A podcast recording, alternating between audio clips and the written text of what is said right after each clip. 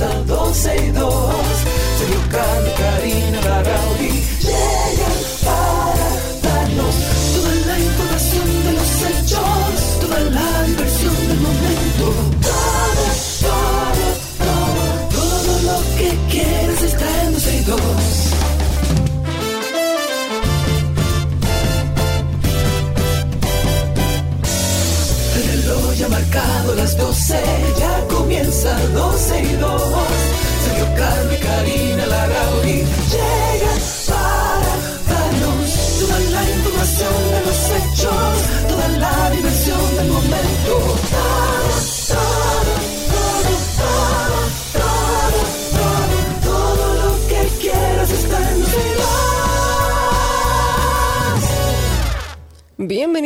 12 y 2. Sí, señor, hoy es jueves. Estamos en jueves de TVT, en jueves antesala de fin de semana, en jueves de lo que usted decida.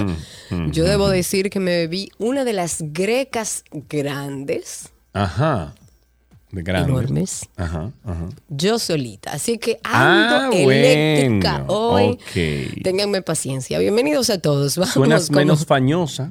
Un poco menos, sí. Estoy ya, menos. ya me parezco más a mí. Sí, sí, sí. Ya. ¿Ya saliste de la gripe entonces? Ok. Bueno, digamos que estoy saliendo, estoy saliendo, porque anoche fue otra noche complicada. Señores, cuídense, andan muchos virus, trabaje en estabilizar su sistema inmune, porque la mitad de la gente que conozco está enferma de algún virus. Así sea uno que da una fiebre un día y desaparece, Sí. así es otro que es estomacal, gripe. Sí. Eh, hay vacunas para el COVID, que ahora están subiendo los casos, hay vacunas para la influenza, que son los casos que se pueden extremar, así que a cuidarse, a beber agua y a suplementarse con vitamina C y con alimentos también que les ayuden a mantener su sistema inmune estable, porque la cosa está que anda de todo, De absolutamente, todo. Y pero he salido todos. viva. Eh, De, de todo y para todo es que anda por ahí. ¿Sabías? Sí. dice, dice Omar que eso no es gripe, que eso es flu de Nueva York. Ah, cualquiera de los bueno. casos. Y tú no, tú no has pasado por Nueva York, o sea que eso no puede ser de Nueva York. No, bueno, el esposo anduvo por allá, pero él está perfecto. O sea que no fue él que lo trajo. Ah, pero él pudo haber, no, él pudo haberte contagiado y entonces sin él tener síntomas. sin él tener síntomas, porque tú sabes que hay de todo bajo la viña del Señor. Sí, sí, sí, sí.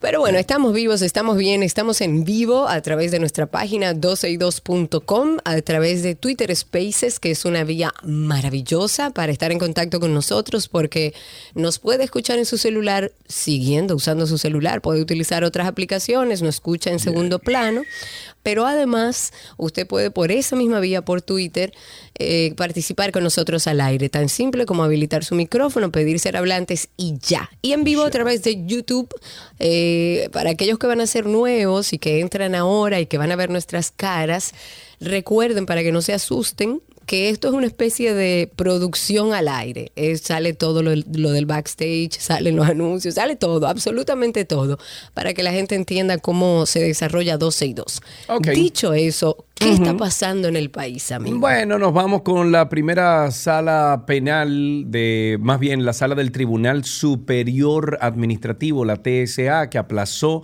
para el próximo miércoles 23 de este mes el conocimiento de la acción de amparo contra la resolución del Ministerio de Interior y Policía que restringe la venta de bebidas alcohólicas en la provincia de Santo Domingo hasta las 12 de la medianoche. Este tribunal acogió una petición de los representantes de Interior y Policía a fin de que estos presenten en las próximas audiencias documentos que prometieron depositar lo que fue cali- calificado por el Colegio de Abogados como una, manera de retrasar este fallo. Miguel Surún, eh, quien es el presidente del Colegio de Abogados, dijo que se pidieron plazos para depositar supuestos documentos que son inexistentes porque lo único que se necesitaba era la resolución según él. Yo también le pido al Colegio de los Abogados que le exija a este tribunal que la policía también presente las estadísticas del por qué hay que cerrar esos negocios a las 12 del mediodía, porque ellos dicen que ha disminuido. De la medianoche, de la eh, medianoche. perdón, de, de la medianoche, o sea, ellos dicen a tres días de haber eh, eh, implantado esta, esta acción de que ya la, la, la, delincuencia bajó en esos lugares. Entonces, que en tres presenten días, las analíticas. en tres días el, el director de la policía dijo que esa medida había solucionado la mitad de los problemas y que se exacto. y que bajó la delincuencia. Señores, seamos un poco más serios. Vamos a hacer planes que realmente tengan un fundamento, una base, que es el problema del alcohol y eso está establecido en un estudio previo que se hizo. Pues bueno, Vamos a quitar el alcohol, vamos a hacer lo que haya que hacer. Ahora, sobre la base de algo, que eh, hablando de base de información, es importante que seamos parte del censo. Ya este jueves se cumple la primera semana del décimo censo nacional, eh, un censo de población y de vivienda, con la verdad muy pocos avances en la cantidad de empadronados. Han tenido situaciones con las tabletas, con la conexión. Eh, ya digamos que se agotó la mitad del tiempo que tardará este proceso. Todavía la Oficina Nacional de Estadísticas no logra conectar el 100% de las tabletas y las viviendas que pueden exhibir el, el adhesivo indicando que ya han sido censados son escasas, por lo menos a mi casa no han llegado. Recuerdo que hace unos días eh, los vi en los alrededores, sin embargo yo no he sido empadronada y estoy de hecho estando la mayor cantidad del tiempo que puedo en mi casa para inmediatamente llegue suplir de toda la información. Esta decisión de hacer el primer censo con dispositivos electrónicos en nuestro país ha significado para la ONU un inmenso reto. Yo honestamente digo, estos son temas que operacionalmente son muy complejos, pero aquí en nuestro país hay gente tremendamente preparada para liderar proyectos como este, que tienen un conocimiento amplio sobre tecnología y que a lo mejor hubieran previsto cualquier situación de la que se están dando en el día de hoy. Desde el primer día, que fue el jueves 10 de noviembre, los empadronadores tienen dificultad para cargar el sistema, para poder recibir sus códigos de usuario, para acceder a los dispositivos. Ojalá y logremos que esto se pueda solucionar, que se pueda re, reajustar un poco lo que no ha funcionado, pero la invitación sigue siendo a que todos los dominicanos participemos del censo. Sin consenso. Concluyó ayer una primera reunión entre los actores del Sistema Dominicano de Seguridad Social convocada por la comisión especial creada por las autoridades para buscar consenso y poner fin, eh, fin al conflicto que afecta el servicio que brinda a los pacientes afiliados. En la reunión realizada por en, bueno, en, la, en la sede del CNSS, el presidente del Colegio Médico Dominicano, Senencaba, no participó, cosa que no entiendo. Pero el gremio estuvo representado por un suplente ante el organismo, la doctora Mary Hernández, en representación de la Asociación Dominicana de Administradoras de Riesgos, o sea, de las ADARS. Estuvo presente su presidente ejecutivo, José Manuel Vargas. El presidente del CMD, del Colegio Médico Dominicano, informó luego en horas de la tarde que no se llegó a ningún consenso y que solo se hicieron promesas y reiteró que para hoy el inicio eh, iba de un paro regional de labores por, 20 por, perdón, por 48 horas contra toda, todas las ARS en el Gran Santo Domingo y en la región este. Y al final, quienes salimos, eh, vamos a decir que perjudicados, Perjudicados los que estamos asegurados. Somos los que estamos asegurados, somos los ciudadanos, porque así funciona todo aquí en este país. Ustedes deberían llamar a sus aseguradoras y decirle, ok, díganme qué es lo que yo voy a hacer. Si yo llego donde un médico y no me cubre, porque hay aseguradoras que ya públicamente han dicho, creo que fue Mafre, que dijo que vayan a sus médicos, que pidan la factura y que el seguro le reembolsará ese dinero en lo que pasa esta tormenta con el Colegio Médico Dominicano. Eh, los demás, no sé, llamen a sus seguros, confirmen que le van a cubrir esos gastos, porque si no, no tiene sentido seguir pagando un seguro privado. Así es. O sea, Así hay que dejarlo de pagar hasta tanto ellos resuelvan su problema y, y uno pagarlo como tiene que pagarlo y punto en efectivo. Saludos para Anabel Altagracia. Ella está escuchándonos. Bueno, siempre nos escucha en vivo por la radio, pero dijo que le dio como un poco de curiosidad y entró aquí a YouTube y nos saluda desde Ato del Yaque, Santiago de los Caballeros, de allá del sitio. Anabel, muchísimas gracias. Ok, hablemos de un tema espinoso, un tema que no mucha gente le gusta porque hay opiniones encontradas en torno a la eh, repatriación de, haitianos. En este caso de haitianos, no se habla de extranjeros. Yo no creo que estén incluidos otras nacionalidades, por lo menos en esta primera etapa, que estén de manera ilegal en nuestro país. Pero a mí me ha llamado mucho la atención unas declaraciones que dan los micros, pequeños y medianos empresarios de la construcción en nuestro país. Porque ellos han reconocido públicamente, lo hicieron en el día de ayer, o por lo menos salió la información ayer, que el sector, o sea, que el sector construcción depende de la mano de obra haitiana y que ellos consideran que deben ser regularizados. No, no, no, espérate, espérate, espérate, espérate, espérate, regularizado no. Deben de respetar las leyes de inmigración de nuestro país y sobrellevar un proceso que entonces los regularice, pero no porque están trabajando aquí. Pero es que a mí lo que me llama la atención es cómo un grupo de micros, pequeños y medianos empresarios de la construcción dicen públicamente yo contrato haitianos ilegales. Y no lo persiguen. No, no, no. Dicen públicamente que lo contratan y no lo persiguen. Vaya a perseguirlo. Pero, pero, entonces, si Karina Larrauri de repente contrata a un haitiano y lo tiene, bueno, un extranjero y lo tiene en su casa, eh, qué sé yo, para hacer eh, las cuestiones de, de, mantenimiento, lo que sea, entonces a ti te, te persiguen inmediatamente, Karina. No, yo no creo que a nadie, Sergio, porque ah, también hay muchos empleados domésticos y empleadas domésticas que están de manera irregular en nuestro país y están trabajando. Pero me llama la atención que este grupo de pequeños empresarios de la construcción en nuestro país digan y acepten que contratan a estos eh, eh, nacionales haitianos que están irregular en nuestro país y habrá que ver bajo qué condiciones contratan mano de obra haitiana, porque volvamos al punto que hemos tratado aquí muchas veces.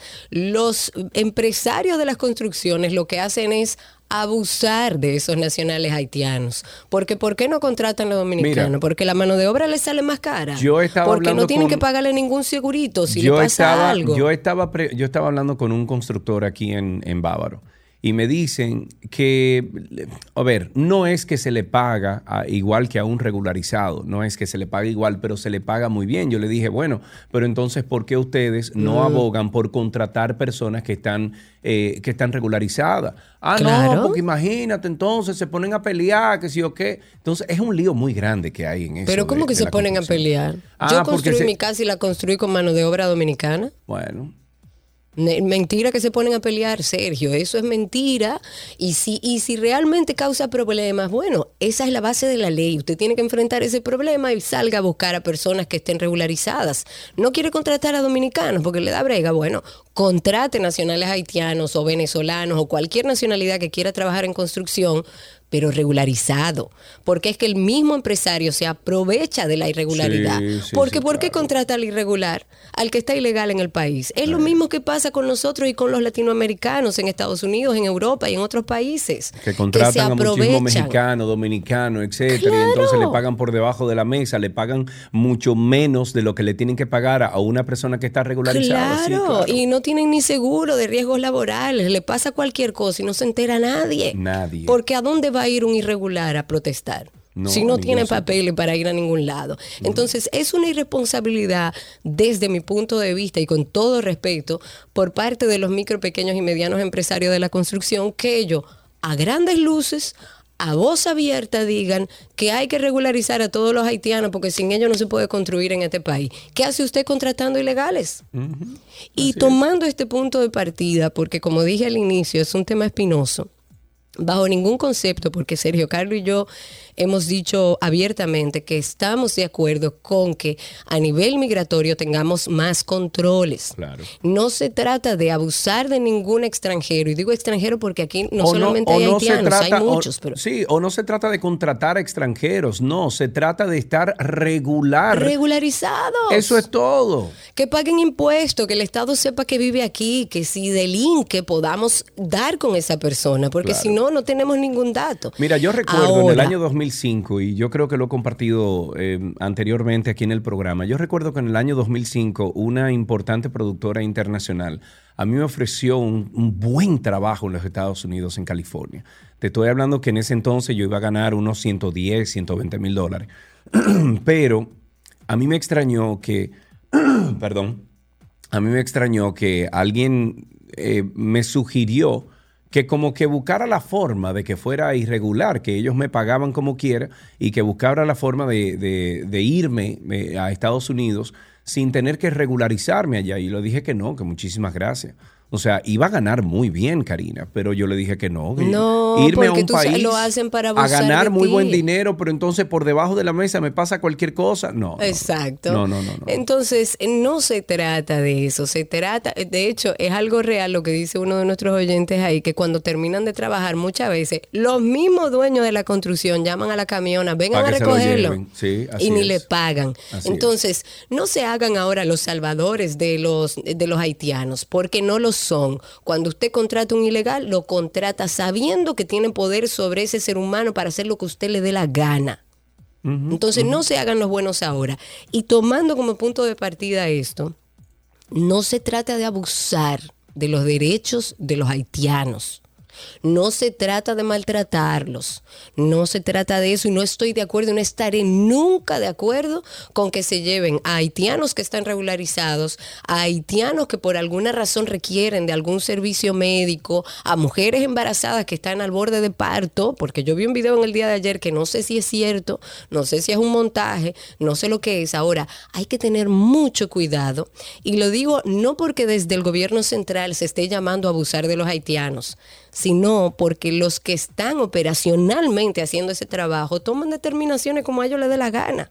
Entonces tienen ustedes que dar seguimiento a que esas deportaciones sean bajo el estricto derecho humano. Ahora, de que hay que llevarlos, llévenlo. Y usted quiere vivir en República Dominicana, vamos a hacer el trámite y vamos a regularizarlo y empiece a trabajar de manera regular hasta por su bien. Claro, estoy totalmente de acuerdo con lo que todos decimos aquí, incluso nuestros oyentes a través de YouTube. Se espera un aumento en los casos de COVID. El ministro de Salud eh, Colectiva, Eladio Pérez, dijo eh, ayer miércoles que debido a la presencia en el país de subvariantes del COVID-19 como la BQ1, no sabía que íbamos por ahí ya, eh, los contagios por esta enfermedad se podrían reactivar en los días venideros. Y cito, podríamos decir que eh, podría haber un aumento en las próximas semanas, sobre todo cuando ustedes ven el comportamiento de la enfermedad en otros países. A nivel internacional, las variantes BQ1, BQ1.1 y la BX son las que se han, eh, bueno, son las que han causado eh, esa elevación en casos. Sin embargo, en República Dominicana tenemos meses con estas variantes circulando según Salud Pública, de todas las subvariantes, la Omicron BA.6 es la, de mayor predominio ahora mismo en nuestro país. Yo no he salido de mi casa por si acaso. ¿eh? Si es COVID no se lo pegué a nadie, a mi familia nada más. Tengo a varias personas aquí que quieren hablar a través de Spaces. Me da curiosidad, el ingeniero Guillermo Pichardo está ahí con nosotros hace un ratito. Ingeniero, habilite su micrófono para que lo escuchemos al aire. Ahí está, adelante. Buenas tardes. Bienvenido, muy bien. Gracias por el espacio. Quise aprovechar la ocasión, ya que estamos hablando de un tema que a nosotros los ingenieros nos causa tanta, tanta dificultades a veces. Porque en nuestro país, si bien el caso es que nosotros tenemos mucho personal haitiano, pero eh, se da muchas veces que el personal dominicano es mucho más indispuesto que el personal haitiano. Y no lo digo por el hecho de que estén o no regularizados, porque tengo un buen personal trabajando conmigo que es haitiano, pero tiene una dificultad de que son regularizados, pero el carnet se le venció hace bastante tiempo y el proceso de regularización está, está frenado.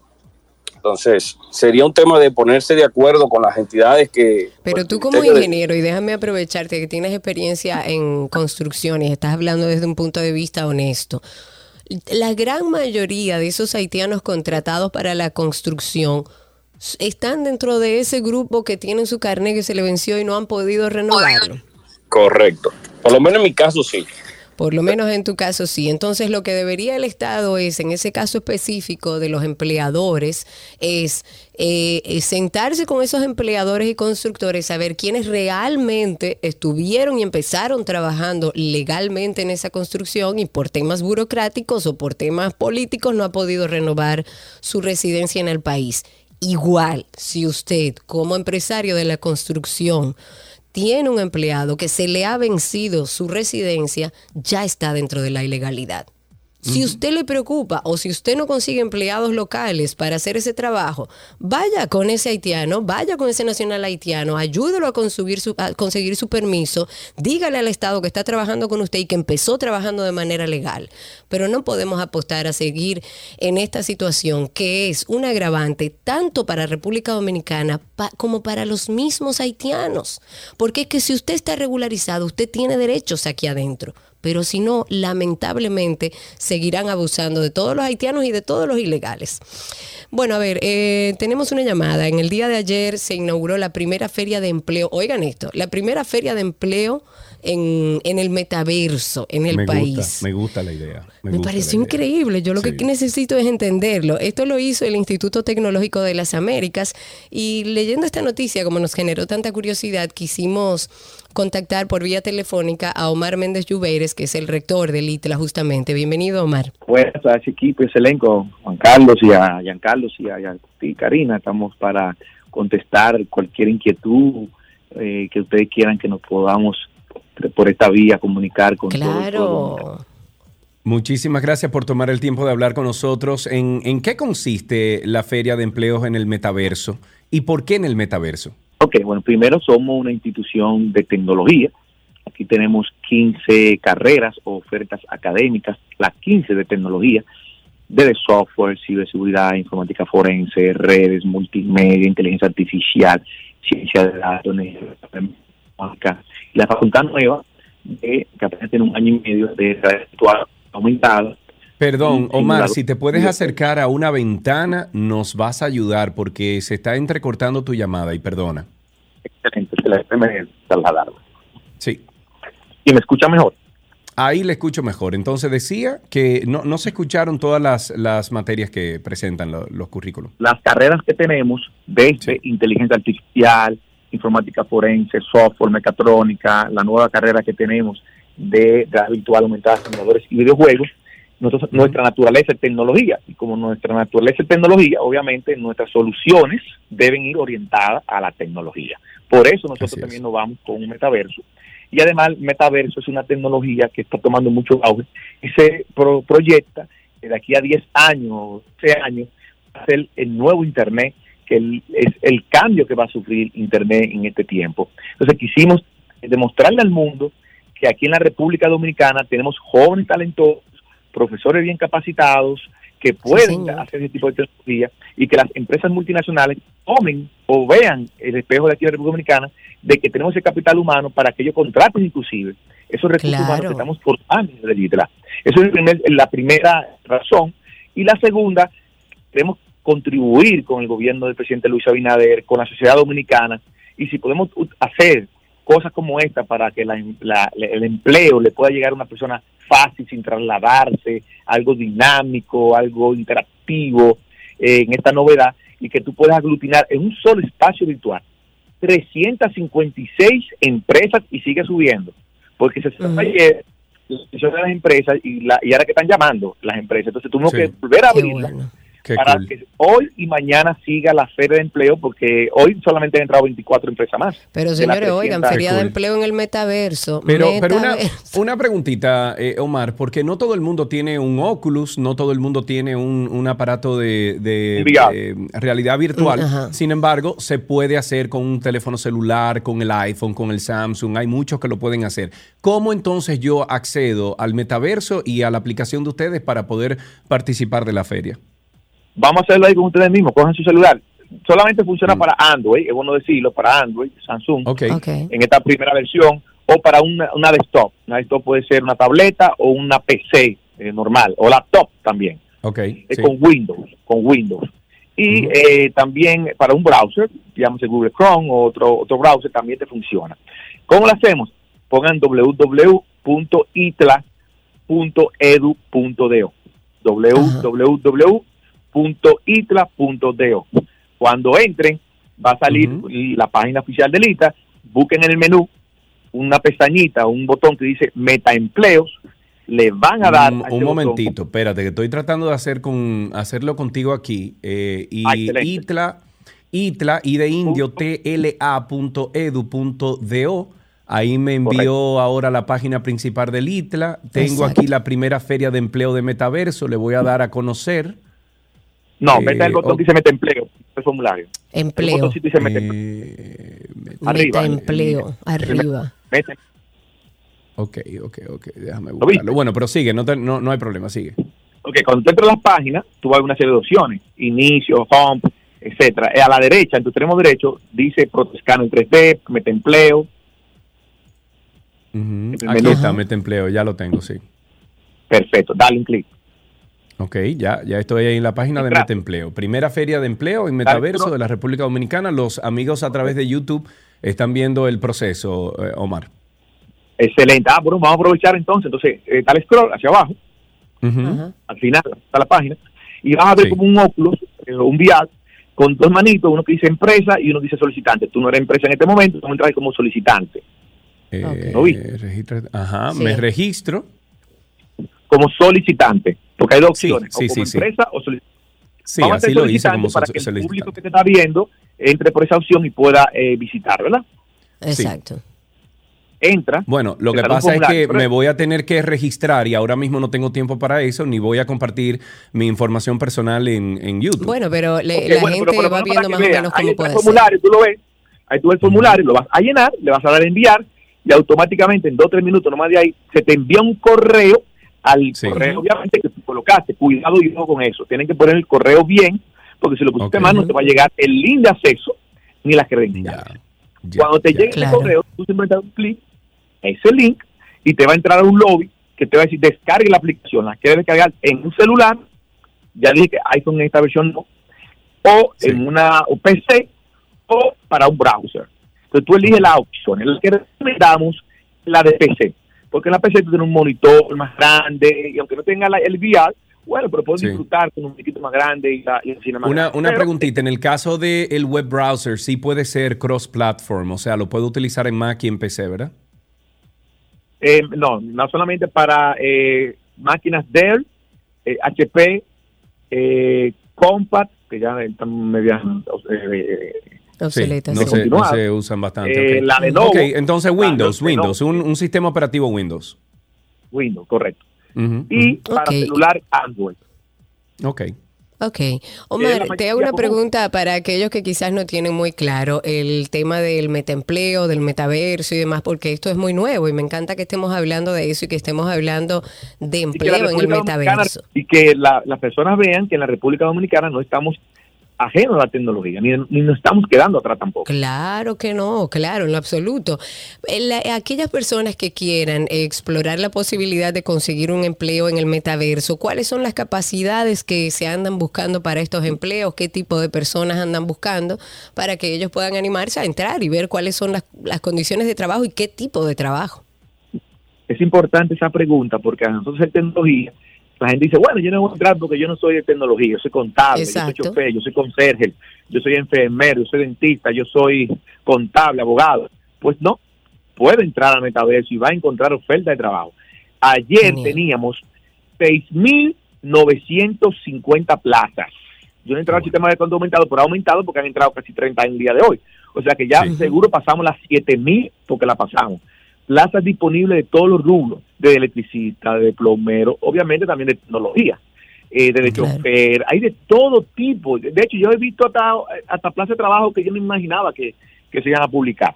Eh, 6.950 plazas en el día de ayer, yo sé que está mal alto ahora, y habían ya 10.300 usuarios que se habían registrado y que habían navegado y solicitado eh, ya eh, por las publicaciones que las empresas hacen y obviamente hasta ahora los reportes son muy positivos, eh, la gente está entrando, las empresas están tomando los currículums, están, eh, eh, algunas empresas están entrevistando en línea, porque algunas entrevistan en línea ahí mismo y otras simplemente toman el currículo y luego a medida de la posibilidad ellos contratarán a, las personas. Lo importante a las personas, ok.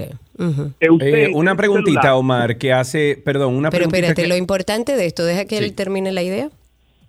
Lo importante de esto es que una persona puede eh, navegar entre todos los edificios. Tú puedes entrar a Claro, a Altis, a Viva, ejemplo, del sector telecomunicaciones, fracciones de segunda, una al lado de otra, y llenar una plaza y ver cuáles son las plazas que ellos están solicitando. Y eso es ya un valor agregado. Claro, claro. Sí, totalmente. eh, está preguntando Henry Rock a través de, de- de YouTube, está preguntando si es solo trabajo técnico lo que están solicitando ahí las plazas. No, lo contesté ahora que Karina me preguntó que Ah, no, perfecto. que es para toda la oferta académica, o sea, eh, de profesión. Llámese plomero, electricista, chofer, secretaria, asistente de contable, contable. Eh, yo he visto también ahí eh, choferes para patanas, he visto también electricista, eh, para todo, hay todo, todo, todo tipo, hasta para camarero. Ahí está Hard Rock Café. Hard Rock Café está solicitando 134 plazas. Eh, la Cervecería Oh, Nacional wow. fue que ganó como empresa que publicó más eh, vacantes. No tengo el número fresco, pero pasó las 500 vacantes a nivel nacional, que fue, fue la cervecería la que más publicó.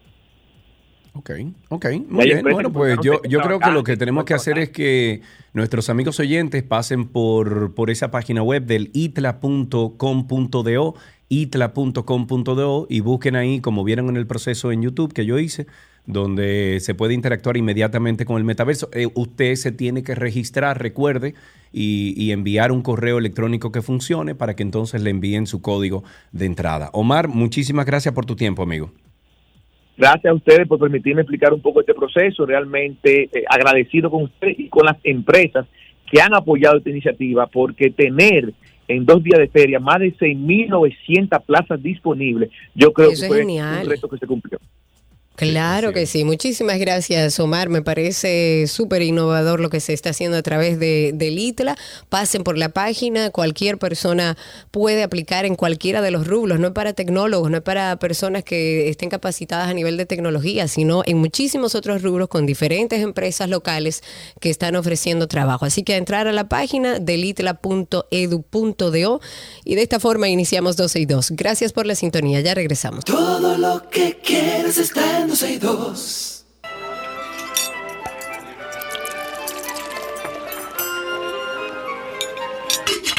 Hola, la, ya estoy con Gaby Mewi. Hola, Gaby.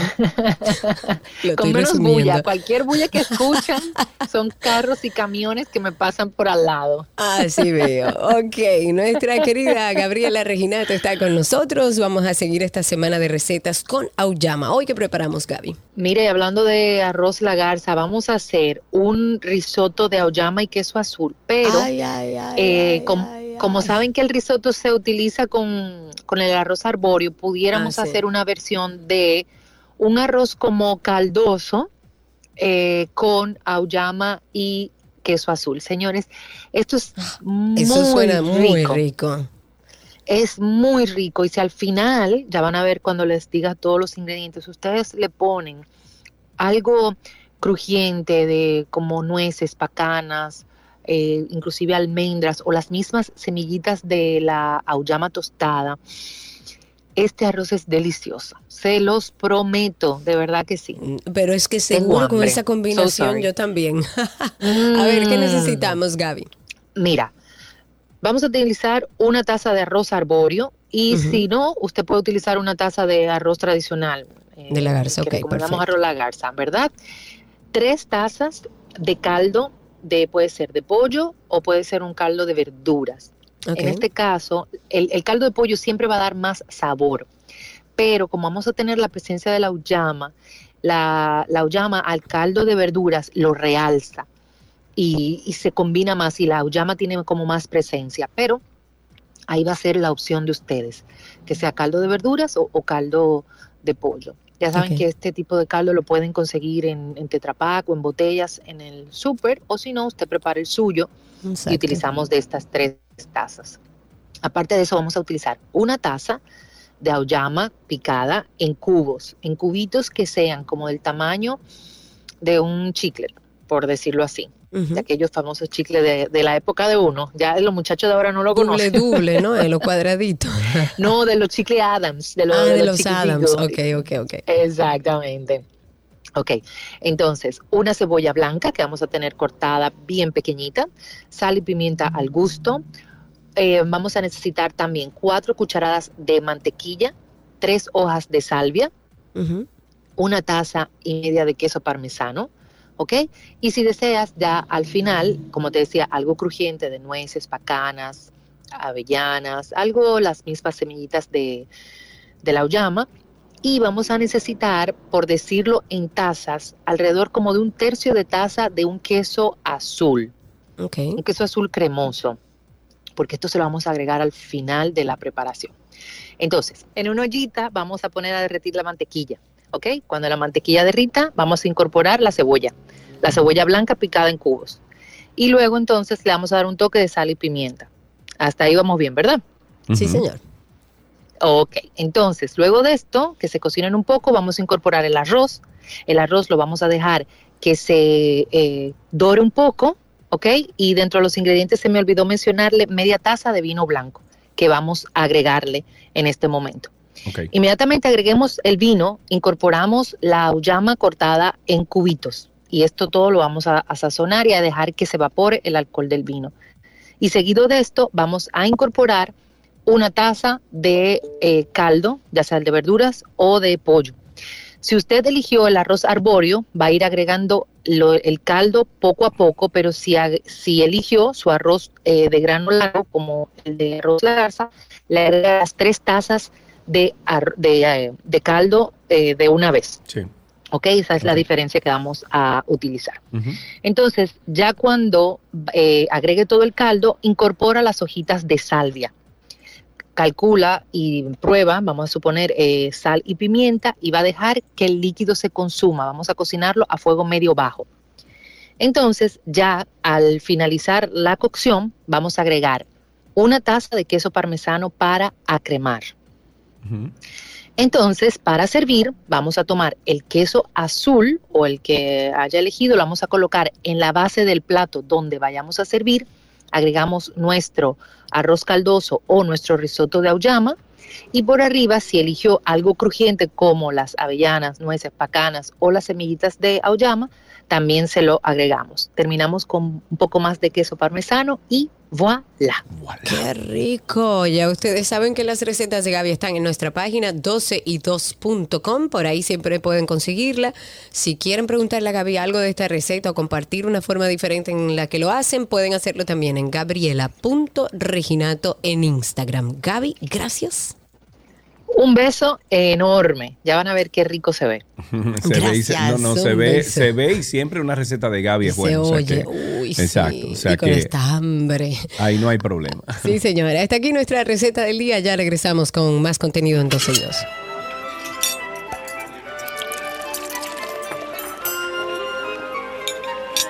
Todo lo que quieres está en 12 y 2.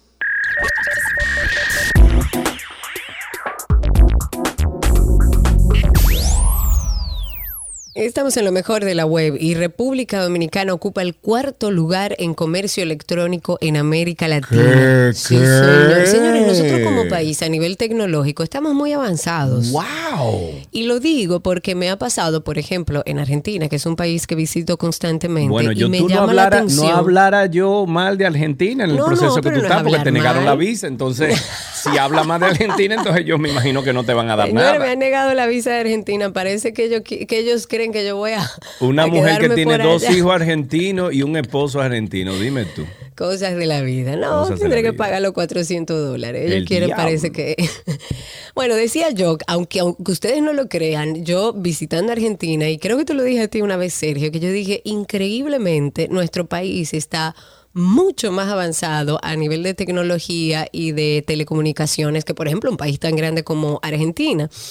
Y, es, y nuestra región se, se ha disparado mucho esta modalidad de compra y venta de artículos y servicios incluso eh, a través de, del medio digital. Y yo creo que la pandemia ayudó mucho a que aquellos que no se habían animado pues también lo hicieran. Y de acuerdo a la Asociación de Bancos Múltiples de nuestro país, las ventas a través de comercios online aumentaron en un 59% en los últimos cuatro años.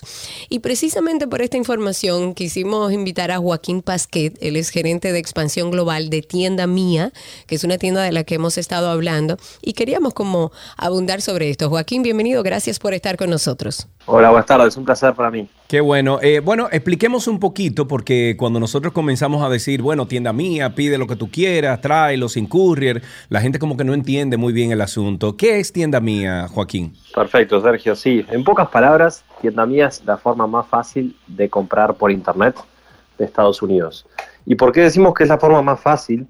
Porque nosotros proponemos una solución donde la persona puede comprar de forma directa en nuestro sitio, ya teniendo integrado un catálogo muy amplio que ahora puedo, puedo detallar, y simplemente recibir luego el- la compra que hizo en su casa sin tener que pasar por el, caso, por el paso de un casillero, Ok. que es la, la operativa habitual hasta el momento.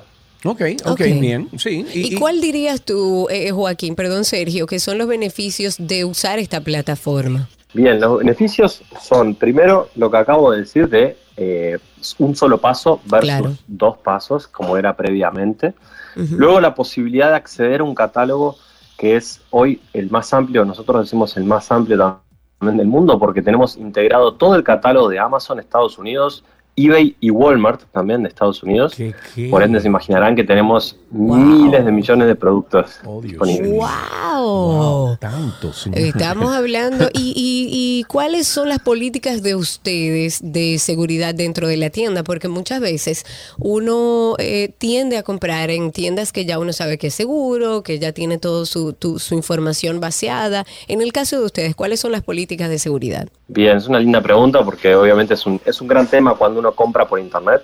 Sí. Nosotros, bueno, por un lado hablar de las, de las credenciales Tienda Mía. Tienda Mía es una empresa que ya está hace ocho años en el mercado, hoy con, con presencia en 10 países en la región, Sudamérica, Centroamérica y Caribe, este, y con un plan también de seguir expandiéndonos. Luego, a nivel de, de seguridad, digamos, para las personas, nosotros tenemos por un lado una serie de políticas internas de, de privacidad y manejo de datos, y por otro, y esto no es nada menor, con nuestros eh, partners de procesadores de pago, ellos también tienen que estar, obviamente, eh, actualizados con todo lo que son las políticas de protección de, de los datos de las personas. Por ende, hoy comprar en tienda mía, se lo garantizo, es una plataforma segura. Completamente seguro. Ok, eh, también eh, me da curiosidad si se necesita un locker en el extranjero para poder comprar o... eh, eh, acabo de entrar incluso a la página web y me pide del Sí. país que estoy yo pidiendo, o sea, que, que voy a hacer la compra. Le seleccioné República Dominicana en el caso mío, pero se necesita un locker en el extranjero. Justamente eso es lo que nosotros proponemos eh, eliminar de alguna manera o decir por lo menos no es necesario. Nosotros cuando la persona hace una compra en tienda mía ya pone la dirección de su domicilio, trabajo, donde quiera recibir el producto y ya lo puede recibir a directo. Tú sabes que si tienes que pasar por un locker, luego tienes que hacer el paso de pedir que ese, ese locker, ese casillero te envíe el producto a, a Dominicana. En Sí. el caso nuestro ya lo hacemos nosotros directamente y consolidamos también, que no es menor, todas tus compras en una sola. ¿A qué me refiero con esto? Tú puedes hoy en día ingresar a tienda mía, comprar un celular de Amazon, eh, unos zapatos de eBay y una licuadora de Walmart, por decirlo así. Sí. Y eso Señores, todo lo pero puedes es hacer en como- una es sola como compra. En un solo lugar, usted tiene todo lo que acostumbra a utilizar para comprar por internet. Eso es básicamente un resumen de lo que es tiendamia.com, que yo y, y estuve hace unos días curioseándola y la verdad es que hay de todo, pero además lo más interesante de esto es que yo lo pido y me llega a mi casa, a la puerta de mi casa. ¿Cómo es que funciona eh, eh, ese sistema directamente hasta la puerta de la casa? Bien, bien. Eh, sí, nosotros una de las condiciones que ponemos cuando ingresamos a un mercado es tener cobertura nacional. Creo que hablábamos el otro día, estuve por ahí por Dominicana y, y creo que era Dajabón, puede ser un Ajá, sí, Oh, Dios. claro. Pero de jabón, lejano. de jabón está perdido para allá, para Pero Omar, te fuiste lejos. Exacto, me quedó el ejemplo porque hablaban de, es lo mismo entregar en, en Santo Domingo que en Dajabón, le dije, es lo mismo, puede ser que pueda llevarte algún día más la entrega, pero en definitiva es lo mismo y de hecho un gran beneficio que tenemos nosotros es que hacemos el envío gratis, o sea, ofrecemos todas las compras que hagan, no le estamos cobrando costo de envío a la persona, no importa si lo hace desde Dajabón o de Santo Domingo. Genial. Y cuando digo envío gratis es internacional y local también.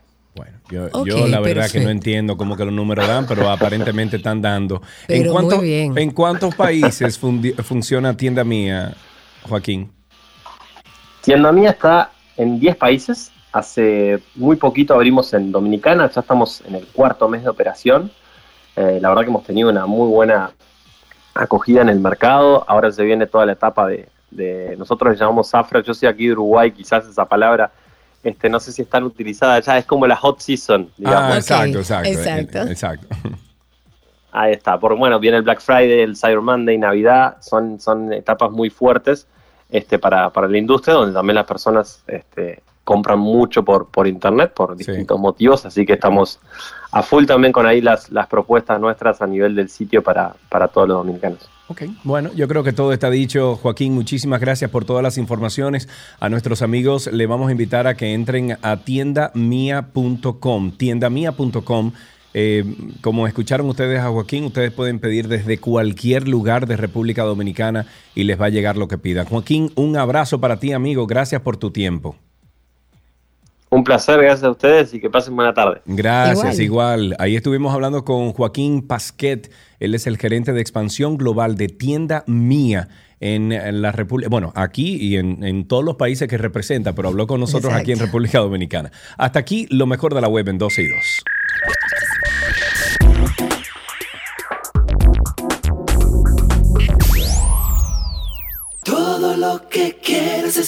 106.2.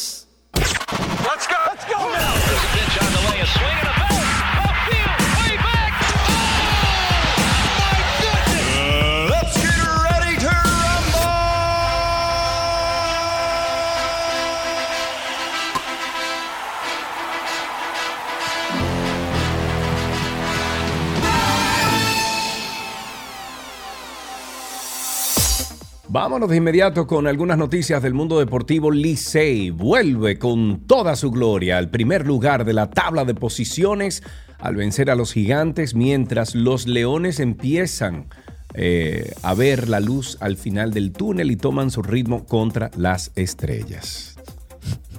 Está bien, se lo voy a tirar.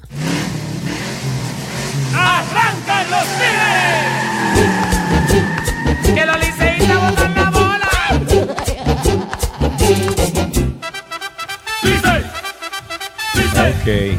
O sea, Vamos. Alan se paró en cuero y todo. Sí, en todo, todo. ¿Y qué es lo Él que está está ahora pasando? haciendo un striptease. Muy bien. Por otra parte, los toros no piensan rendirse y le hacen pau pau a las águilas ibaeñas. Ay, las águilas. No tengo de los toros. Ay, sí, aquí todos somos toros. Porque aquí todos somos toros.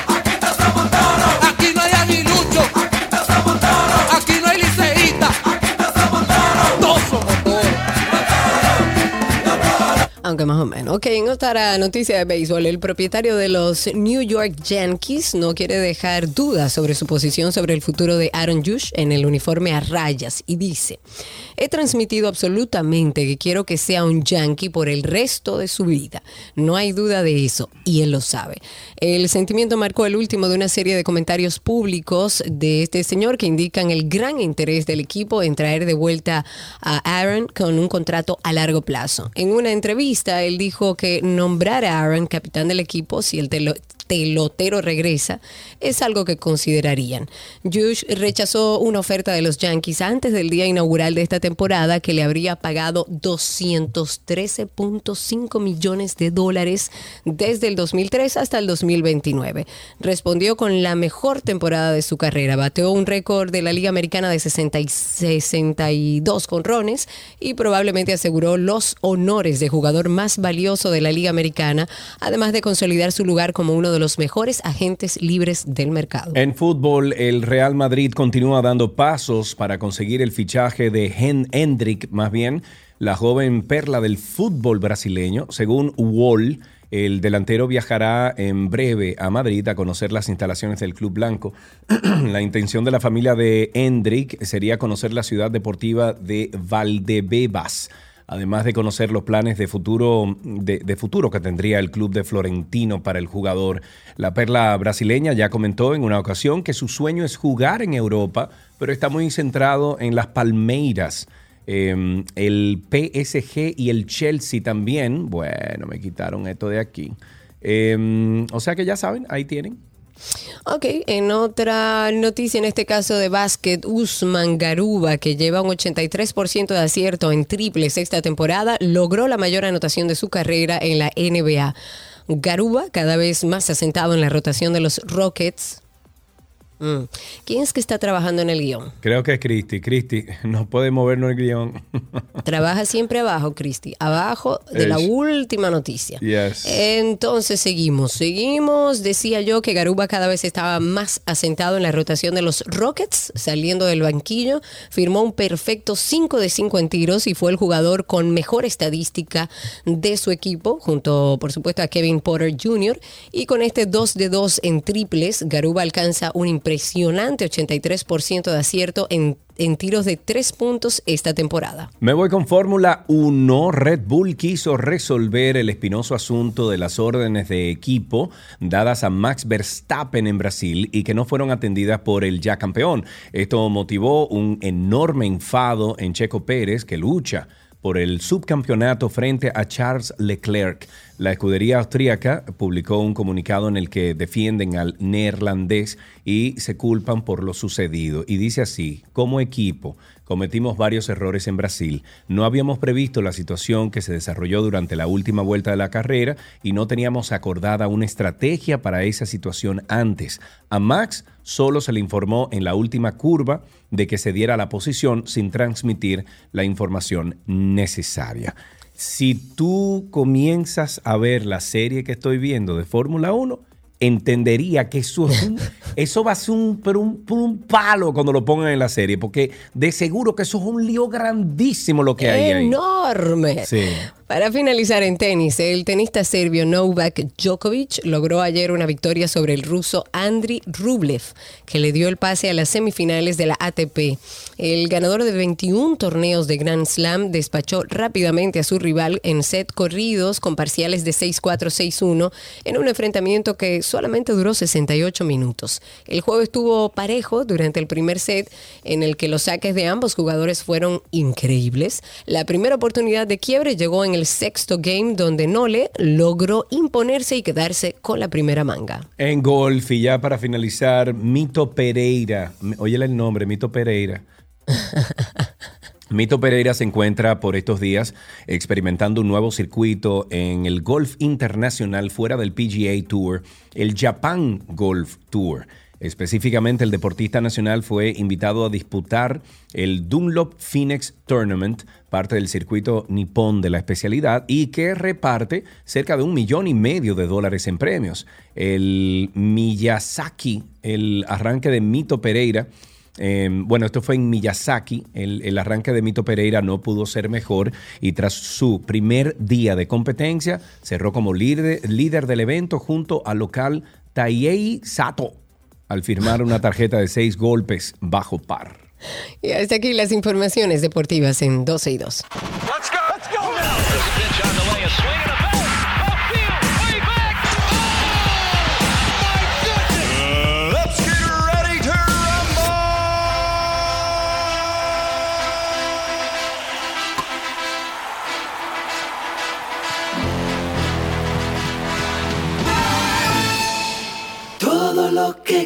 Quieres está en 12 y 2.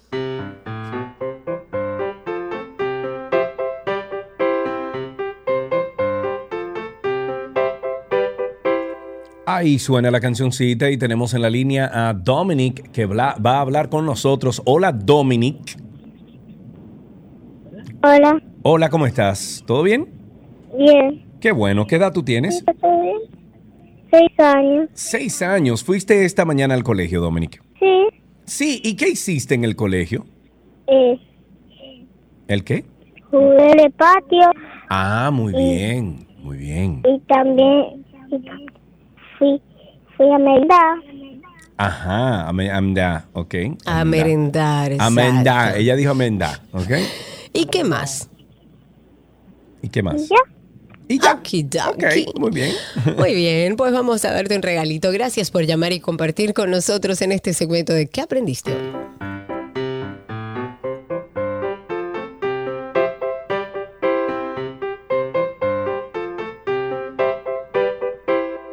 Todo lo que quieres está en 12 y 2.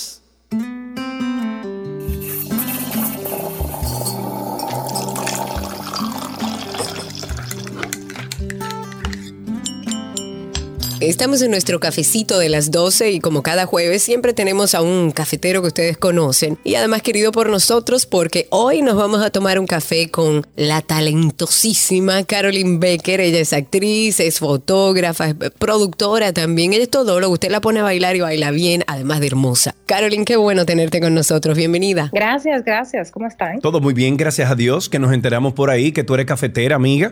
Cuéntanos cómo nació ese amor al café. Ay, así es. Me gusta el café porque este mundo creativo no necesita tener esa chispa a todo volumen. Claro, a cualquier horario. bueno, sí, hasta de madrugada. ¿Quién fue que se te introdujo al mundo del café? ¿Quién fue el primero o la primera que te dijo, ven, abre la boca? No, desde la universidad, porque estudiando ya cositas que tienen que ver con arte también. Yo estudié diseño arquitectónico. Eh, vivíamos amaneciendo, entonces ahí cae uno porque cae obligado. Claro, eso, eso es inevitable.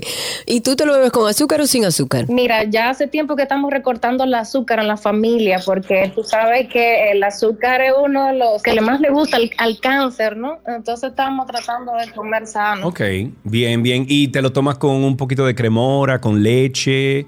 Eh, ¿Qué tipo de café es? Solito, solito. Negrito, negrito, como a mí me gusta. Negrito, negrito, sin nada, puro. Nuestro negrito favorito. Y si yo te diera la oportunidad de tomarte un café con alguien que tú admires, que puede estar vivo o no, y que te dieran la oportunidad de sentarte a conversar con una taza de café en la mano, ¿a quién elegirías? Bueno, yo creo que me encantaría ver y hacer esta tomadita de cafecito con Eugenio Recuenco, fotógrafo español. Ok.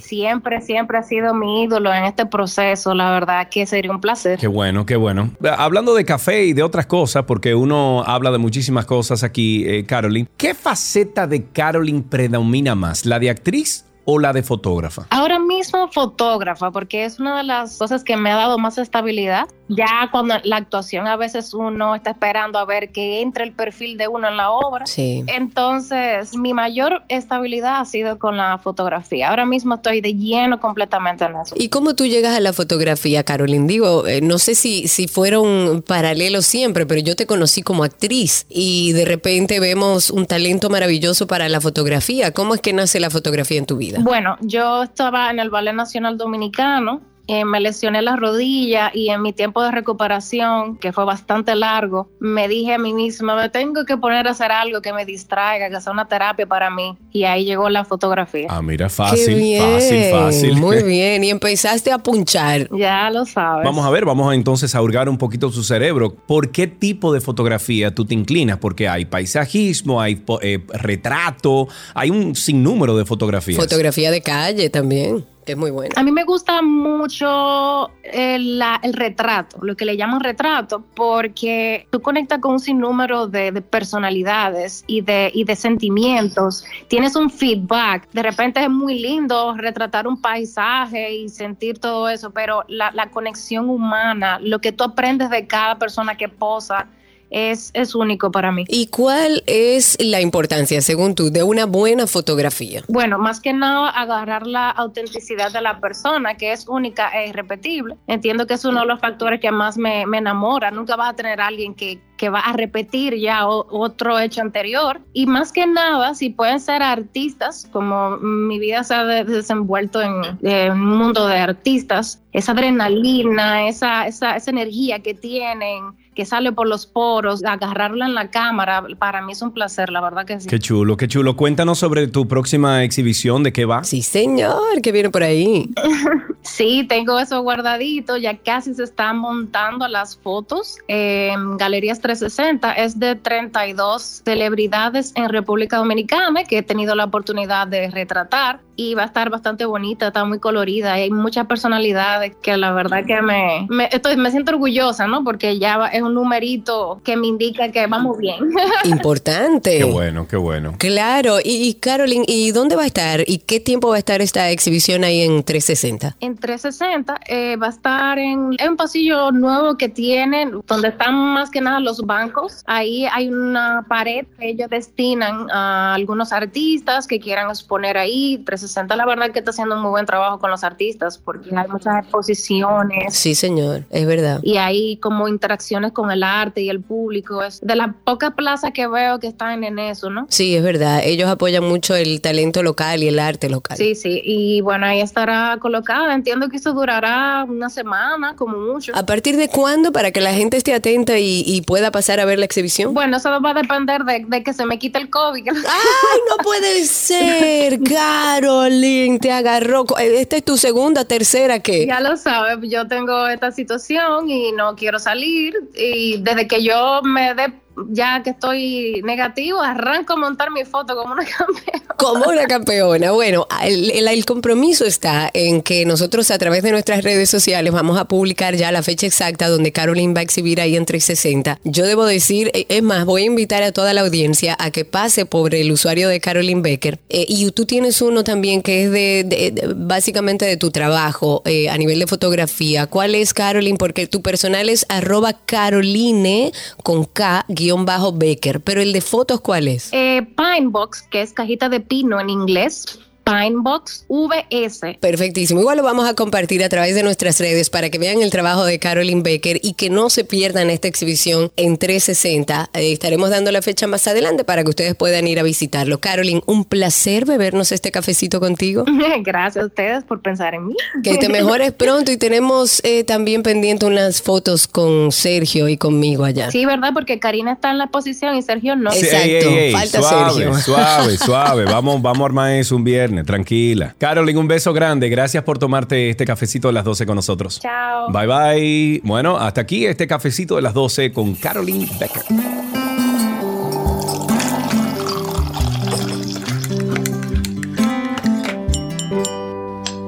Todo lo que quieres está en 262.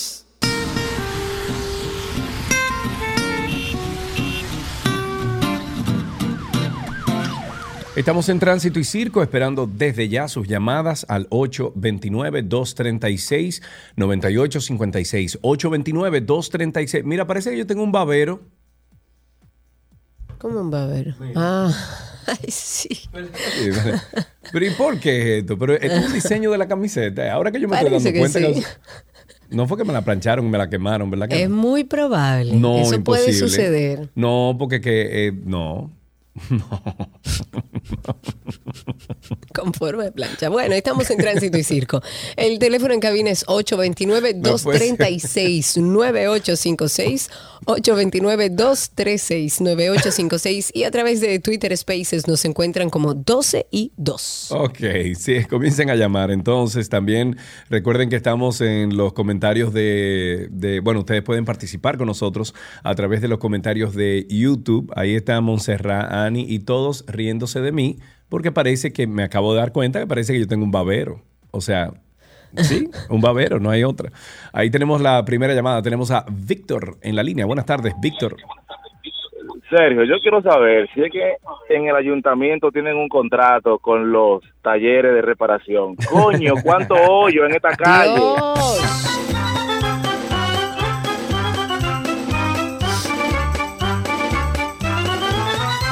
Amigo Tuto, caramba, ¿cuánto tiempo? Cuéntanos.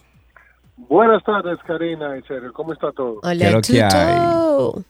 Qué bueno. Mira, yo vengo a pedirte a los dos que por favor, con su influencia, con su fuerza en la prensa y en la comunicación, hablen con alguien en medio ambiente, perdón, en planeamiento urbano. Se nos está yendo de la mano los sindicatos de motoconchistas por encima de la acera. Vengo Ay, años diciendo, muchacho. Yo tuve lo una experiencia aquí, con eso y ellos se paran y cogen un pedazo de tierra y eso es ellos y No, arrancan no, a no, hacerlo. no, no. Lo digo aquí públicamente en su plataforma.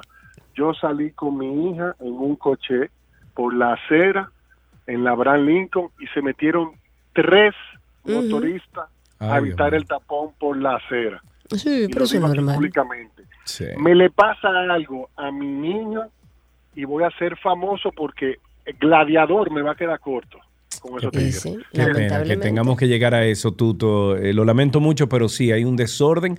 Lo grande de todo es, Karina Larrauri, que si tú le dices a un motorista de eso, pero ven acá, te tiran arriba el motor y te atropellan. O te dan Busca una un patada o te insultan. Busca un palo y ande todos los días. No, un palo no, busca No, una no. sombrilla, que es más, eso ahora con estos días de lluvia, eh, uno anda con su sombrilla y tenga su sombrilla en mano. Y si viene un motor sobre el lugar que usted tiene como peatón para caminar, busque la manera de metérsela entre la goma o en algún lugar. Porque es que no puede ser. Sí, es que no, eh, la sociedad en algún momento va a actuar, porque es que no puede ser que la gente seria, que la gente que está trabajando, que la gente que anda en la calle Con sus hijos, no pueda tener tranquilidad porque el Estado ha decidido que no le va a poner control a los motores y Yo a te voy a ser públicos. sincero. Ayer me ofrecieron una Glow nuevecita en 150 mil pesos y lo estoy pensando, aunque sea ilegal. A mí me parece muy bien, te aplaudo eso. Porque es que no se puede. Oye, Karina, he Maravilloso. Eso no- buscado. es que eso no es pero la que he solución, buscado- Sergio. Pero es que uno tiene que protegerse, Karina Larrauri. Es que los delincuentes de este país, tú no has visto cómo es que andan en la calle con tres y cuatro pistolas y andan toditos juntos. ¿Quién nos va a defender? Dime tú, ¿cómo nos vamos a defender, Karina? Te hago Y una pregunta, pero sincera. Dime, amiga, ¿cómo nos vamos a defender? Si la policía no hace prevenir. Nada. Si lo- Tratar de... Ajá, Óyeme, dime. yo lo que te digo es que no estoy de acuerdo con que diga que la vas a tener ilegal. Ahora, tú eres libre, tú eres un ser humano libre. Yo nunca Entonces, eh, eh, te la- he limitado. la Ahora, no me parece que la... la- tú la hablas de que nada puede aprobarse ilegalmente y Bueno, que la va pero, a tener pero ilegal. te estoy diciendo que lo estoy pensando. ¿Por qué? Porque cuando voy a una armería a buscar un arma legal, son 400 y 500 y 600 y 70, eh, 700 mil no, pesos por un arma. tengo entendido, ¿Por qué? Por la disposición que ha tomado Chubaque y el presidente Luis Abinader de desarmar la población y dejar a los delincuentes armados. Entonces, Si no, ¿qué hagan lo hago, que Karina los carros Larrauri? públicos. Hagan lo que, lo que hacen los carros públicos, que ellos tienen a, sus, per- a su personal, que eso es el personal que si hay un carro que no es de esa ruta, pues bueno, agrede al chofer, al carro y a los que andan en el carro. Entonces usted coge un palo, como he visto yo, usted coge un palo y lo llena de clavo y anda con eso para arriba y para abajo. Pero lo que genera más frustración y la Yo verdad quiero es saber que- qué va a hacer tú con un palo cuando te peguen, cuando haya alguien delante yo lo tuyo que no voy a hacer es primero tener un arma porque no soy una persona Yo que- siempre he tenido nunca- arma y nunca he Está tenido bien, problema, pero yo te Karina. felicito. Yo no voy a tener un arma. Eh, hasta donde tengo entendido, los permisos para armas nuevas incluso están eh, eh, prohibidos. Yo no creo que la solución tampoco sea armémonos todos y vamos a matarnos aquí como si fuéramos primates. O sea, esa no puede ser la solución. Ármese usted. Pero tiene que y haber una vía legal y, asequible a las personas que queremos armas. Es que, bueno, te lo, te- de verdad te lo respeto y el que quiera tener un arma, hasta lo entiendo. Yo no Además, estoy cogiendo arma. carretera de noche y vengo solo a las 11 de la noche de la capital. Tengo que tener Y te algo con que protegerme. eh, Está perfecto. Y si Pero no que puedo conseguir- hacerlo, porque ahora la disposición de Chubaque y el presidente Luis Abinader es desarmar a la población, pero dejar armados los delincuentes. Yo la verdad es que siento que tanto Chubásquez como el director de la policía no han logrado entender cuál es el problema. Desde el gobierno central se prometió una adecuación a la policía que todos sabíamos, primero que no iba a ser fácil y segundo que tal como dijo el presidente las cosas iban a agravar. Pero da frustración escuchar al, al ministro administrativo de la presidencia que habla sobre el tema de seguridad ciudadana y dice que nunca se había asumido con tanto hincapié, con tanto método y seguimiento en el tiempo como ahora. Pero ¿cuál es el método? ¿Cuál es el seguimiento que se está dando? ¿Dónde están las informaciones que ustedes han recabado para hacerle frente a la delincuencia? Desde el mismo gobierno central, ahora con el censo, dicen que no se puede trabajar sobre la base de nada. ¿Dónde está la base que le demuestra a usted que lo- las decisiones que se están, to- están tomando están fundamentadas en algo? Según el mismo Paliza dice, y voy a citarlo, dice, este no es un tiempo cualquiera, ni tiene soluciones inmediatas. Todo- Tomará algo de tiempo. Y Siempre- es verdad. Karina, siempre estamos en crisis, siempre estamos cambiando, siempre estamos adaptándonos. Entonces, si nos vamos 13 años atrás, cuando tu, tu querido Freddy Veras Goico dijo esto, ¿estamos en el mismo sitio? Yo hago este llamado al país, ármense. No le hagan caso al secretario de Interior y Policía, ni a la iglesia, ni a nadie. Ármense, busquen pistolas, escopetas, eh, flechas envenenadas, lo que sea. Porque la delincuencia nos está arropando. No hay seguridad en este país.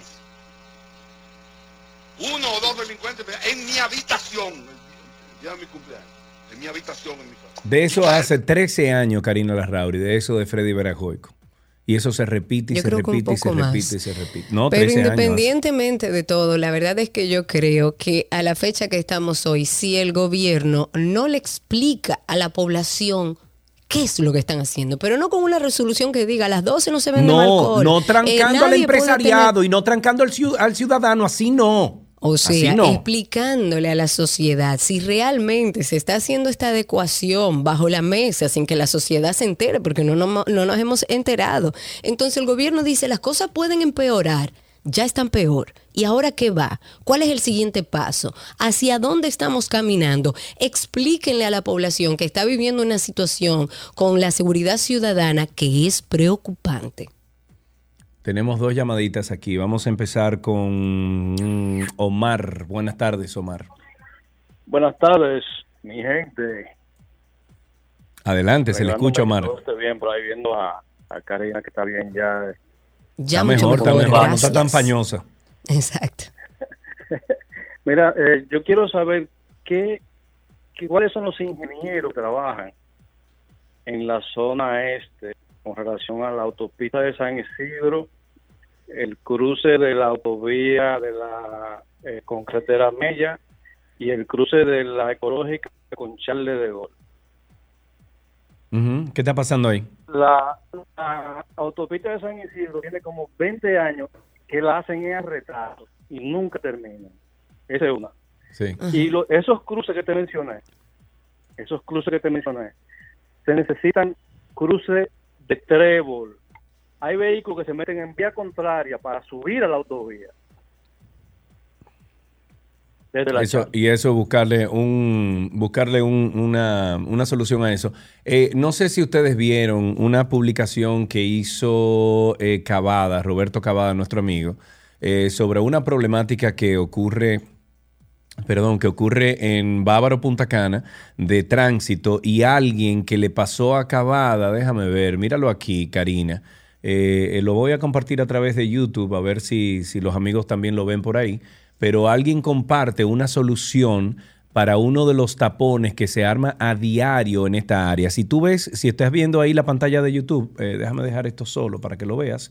Eh, mira, si estás viendo la pantalla de YouTube, Karina, en esa vía de Punta Cana, donde está el aeropuerto de Punta Cana, hacia la rotonda, donde está pasando por Blue Mall ahí, por el, por el, el, el Blue Mall que queda justo en la rotonda, eso que está en rojo, todo eso que está en rojo, se entapona todos los días, de 4 a 7, 8 de la noche, todos los días.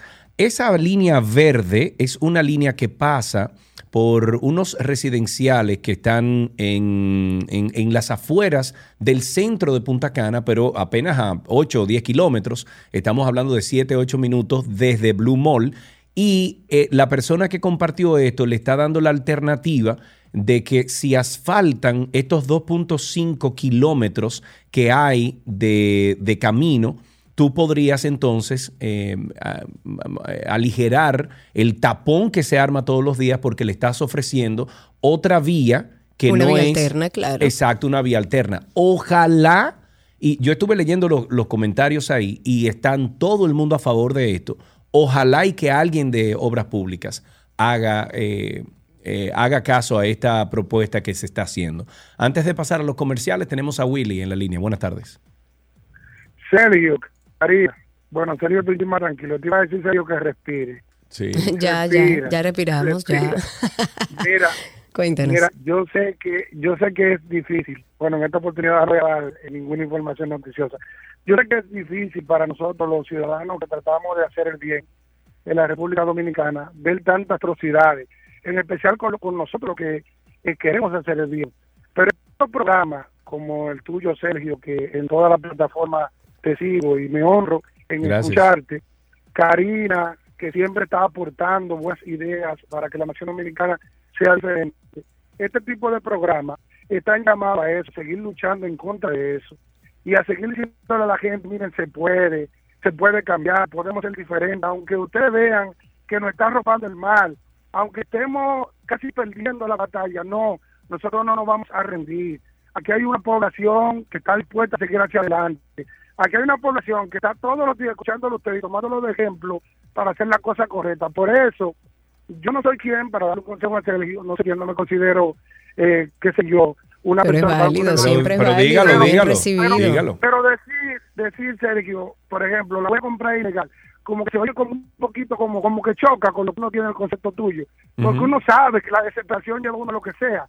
Pero tratemos de que no nos venza eso y tratemos de que la ilegalidad, el irrespeto y todos esos fragelos que me están atacando también no cojan la mente de nosotros, que vamos a luchar y no nos vamos a cansar de seguir luchando y vamos a llamarle a quien tengamos que llamar, como sea, pero no dejemos que esos fragelos nos arropen y nos pongan a hacer Usted tiene la razón. Sí, Usted lo que tiene pasa lo, completa gracias, razón. gracias no lo por tu justifique, llamada. Sergio, no, lo que pasa ahí y vámonos a A ver, comerciales. lo que Él pasa, tiene razón. sí, lo que pasa es que hay veces que las mismas disposiciones de un estado te empujan a hacer cosas, por A la ejemplo, ilegalidad. el tema, el tema de los impuestos en República Dominicana y el anticipo que tienen que dar las la compañía. ¿Tú no crees que ese anticipo incentiva a aquellas personas que nunca han hecho algo incorrecto en su vida en cuanto a, a impuestos se refiere a decir, conchole, me, me va a tumbar la compañía, tengo que buscarle la forma Pero de no cómo solo yo puedo. eso, el tema de lo- Entonces, el tema, el en- tema de los impuestos es un permanente incentivo a la irregularidad, porque aquí no se le está cayendo atrás a nadie que no pague impuestos. Ni a quien está evadiendo, que también los que, los que tienen mucho también evaden de maneras más eh, lujosas, digamos, pero también evaden. Entonces, sí, eh, yo he hablado mucho aquí de que existe el peligro de que la misma gente tome la justicia en sus manos, porque desde el Estado, desde la policía, chubasques y todo lo que tiene que ver con seguridad, no se le está dando eh, la seguridad que exige y que deben entregarle a la sociedad dominicana. Y claro, es un peligro porque el bueno se cansa, pero yo estoy de acuerdo con este oyente de que debemos seguir insistiendo, de que tenemos un país riquísimo y maravilloso que con todo lo que se han robado todavía está en pie y debemos seguir exigiendo lo que nos corresponde por derecho. Que agota, sí, pero tenemos que seguir intentándolo. Tengo a través de Twitter Spaces a varias personas. Voy a empezar con nuestro amigo tri- Triple Maduro que está ahí con nosotros. Adelante, amigo. Saludos. Eh, hablando de, de los motoristas, vi en una publicación de un diario local donde hace una encuesta y pregunta si están de acuerdo con prohibir dos hombres montados en un motor. Yo estoy totalmente de acuerdo con eso, porque para obtener resultados eh, que queremos hay que hacer cosas extraordinarias. No es que prohibiendo la bebida, la venta de alcohol después de la noche. Dos hombres en un motor en cualquier horario que se prohíba, por lo El menos por tres meses, para que vean la, el- la el situación. el problema con eso es que recuerda que hay mucho de, eh, muchos motores que, que son taxis, o sea, que son motoconchos. Entonces ahí viene el gran problema de la movilidad, etcétera. Eso se trató de hacer anteriormente y no funcionó por esa misma cuest- eh, cuestión. Sí, y además en horarios eh, también laborales es el transporte de muchas familias en República Dominicana. Quizás establecerlo en algún horario en específico, pero la verdad es que Se estamos viendo atracos. Exacto, a cualquier hora del día. Seguimos con Jerónimo, que también está con nosotros ahí. Adelante, Jerónimo, eh, te escuchamos. ¿Cuál es tu opinión en tránsito y circo? Eh, sí, varias cosas. Hace un rato ya eh, me intenté conectar, pero hubo problemas. Ok. Eh, mira, hablaban ahora hace un- al principio del programa en relación a la situación de los haitianos y, y que si los empresarios lo utilizan para trabajar porque son más baratos. Les hablo como abogado. No hay, no es cierto que se eximen derechos por tú ser un ciudadano extranjero que ha sido contratado por un Jerónimo, Eh, quizás en tu dominicano. experiencia. Quizás en tu No, no, es que- experiencia. Vamos a ver. En el, en el juzgado de trabajo, cualquier haitiano lo he visto peleando por sus derechos al haber sido eh, de una manera ilegal. haber sido maltratado laboralmente. Un, un, un ciudadano ilegal. haitiano ilegal va a ir en un Ilegal. país donde está ilegal al Ministerio de Trabajo a exigir su derecho. ¿Usted cree que le van a hacer caso? Sí, lo puede hacer, de verdad que lo puede hacer. Ah, mira, pues Lo eso es algo hecho, nuevo. Hasta abusaron de eso. En un momento determinado hasta abusaron de eso. Por el otro lado, eh, reconozco el tema de, de Sergio hablando de su impotencia que le causa el no tener un arma. Miren, el problema con las armas al que anda armado es que el factor sorpresa del que te aparece a asaltarte, te, el momento es el que determina. Si Claro, te puede armado, quitar tu puede ser que te propia vaya peor. arma. Claro. puede ser que te vaya peor. Estoy de acuerdo, gracias Jerónimo. Eh, yo no tengo 829 derecho a comprar un arma entonces. No, no es Muy que bien. tengas derecho, no, yo no he dicho eso en ningún momento. Tengo a The Moon, a Jeremy con nosotros. Adelante, Jeremy, habilita tu micrófono, te escuchamos, cuéntanos. Saludos, saludos. Eh, yo tengo, eh, apoyando lo de Sergio, yo quiero expresarle algo que me pasó, que realmente me da risa actualmente. Eh, a mí en, en noviembre del año pasado me atracaron y, y fueron dos jóvenes con un cuchillo, yo forcejeé con ellos, terminaron quitándome el, el- el celular, me cortaron la mano y se fueron. Yo quiero poner la denuncia y fuimos a... a oh, se me fue la palabra. Al destacamento. No, no, no, fuimos a, a algo que es comunitario. Y me dicen que no, que eh, no, como el hecho no fue exactamente del lado de la calle de donde yo vivo, que yo vivo en Villa Juana, en el quinto, me dicen no, que fue del otro lado de la calle, que yo tenía que ir al otro eh, recinto, Al centro comuni- al otro centro comunitario que Sí. está del otro lado de la calle. del otro lado de la calle. Ah, mira qué interesante.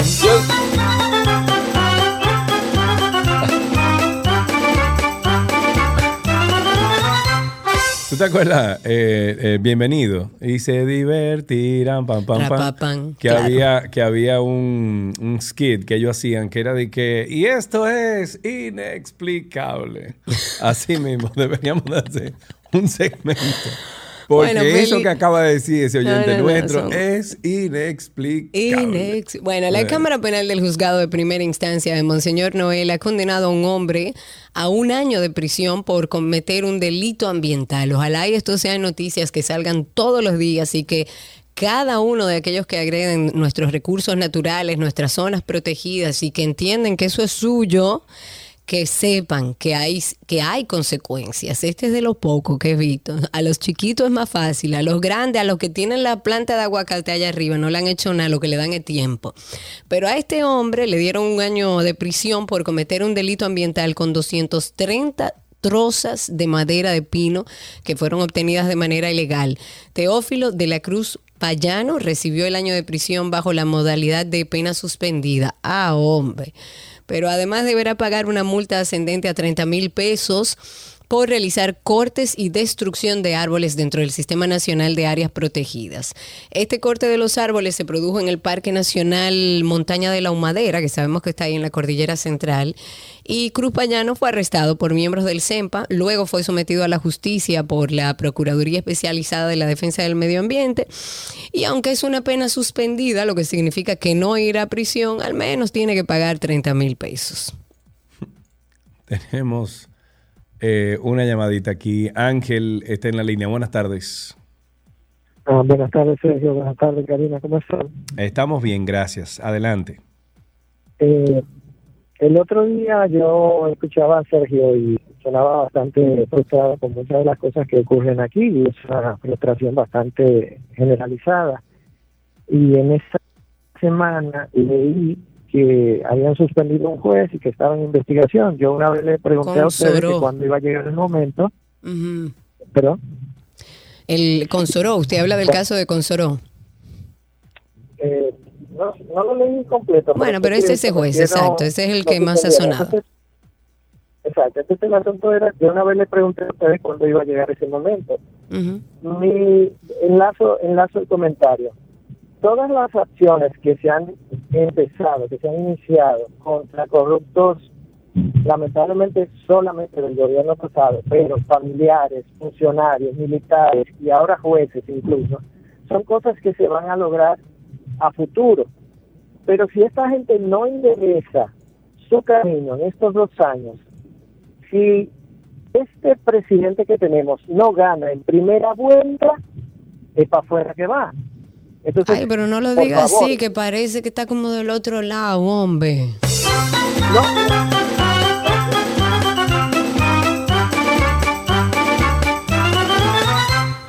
Ok, tenemos a través de Twitter Spaces a Abraham Victoria que está con nosotros. Voy a seguir con unos otros que tenemos por ahí. Abraham, eh, quita el mute a tu micrófono, así podemos escucharte al aire. Cuéntanos. Sí, muchas gracias, Karina y Sergio. Adelante. Con relación a los motores y los cascos protectores que utilizan, actualmente en, Santo- en el país, todos los cascos que usan esos muchachos cubren desde el cuello toda la cabeza y es imposible identificar a, a- a esas personas. Debieran utilizar cascos tipo las bicicletas, que tú le puedes ver el rostro a la gente y puedes reconocerlo. Lo que pasa es que eso es muy peligroso, o sea, es muy eh, protege muy poco. Eso es para bicicletas que andan a cierta velocidad, pero los motores de aquí que se meten hasta en contravía y todo, no creo que le haga mucho. Además, se supone que su placa, que su eh, eh, ahora con lo que le pusieron del sticker es una forma de identificarlo. Ya lo que más hay son formas supuestamente de identificar a los motoristas. Han hablado de chaleco, Ay, de eso ha sticker, de cambiado, placa, de Karina. Después de ese registro de motocicleta, todo ha cambiado en este no país. ha cambiado absolutamente ¿Qué? nada. No, no, pues tú eres Me peledeíta. voy. Tú eres Hazme peledeíta, sí, sí. Me sí, voy con sí. Joan, que lo tenemos ahí. Adelante, Joan, habilita tu micrófono, cuéntanos. Saludos, Sergio y Karina. Bienvenido. Eh, antes de yo empezar a hacer mi comentario, eh, ustedes se escuchan más bien que el carajo fuera del aire. sí, esa es la idea. Hay, hay uno de ustedes dos que andan recogiendo moco por la nariz rato. Esa ¿ustedes soy yo, mi vida. Esa soy Ah, yo. bueno. Disculpe usted. Está bien, no hay problema. Mira, Sergio, yo en el 2006 compré una Glock 11 mil pesos en Barahona, Guaytiano. Pero y de legal. hecho, sí, ilegal. Y la Legal, tengo ilegal legal. desde ese tiempo para acá.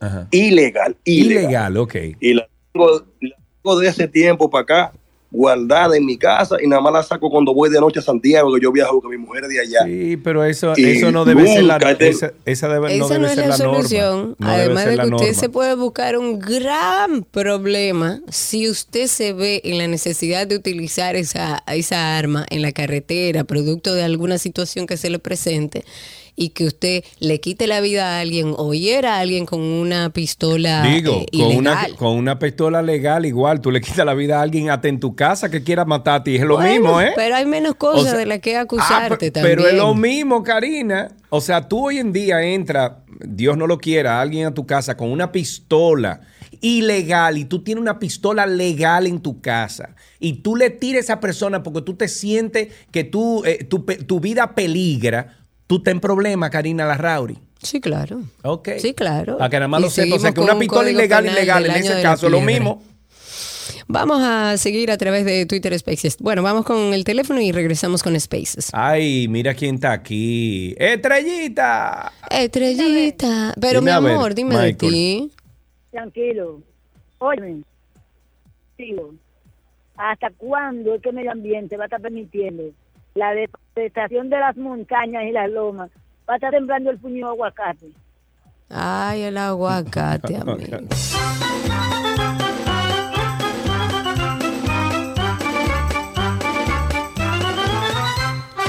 Yo voy a invitar a los oyentes a que hagan un pequeño, una pequeña investigación. Averigüen de quiénes son esas matas que están allá arriba.